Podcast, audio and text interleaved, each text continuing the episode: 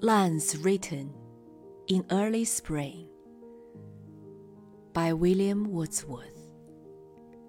Read by Lemon. I heard a thousand plaintive notes while in the grove I sit reclined. In that sweet mood when pleasant thoughts bring sad thoughts to the mind. To her fair works did nature link the human soul that through me ran.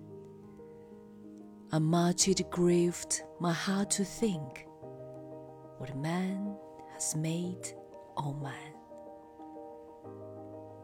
Through primrose tufts in that green bower, the periwinkle trailed its wreath. and 'tis my faith that every flower enjoys the air it breathes. The birds around me hoped and played, their thoughts I cannot measure, but the least motion which they made, it seemed a thrill or pleasure. The budding twigs spread out their fan to catch a breezy air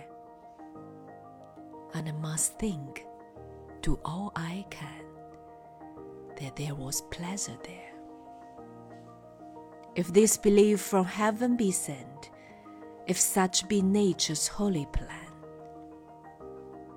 have I not reason to lament what man has made, O man?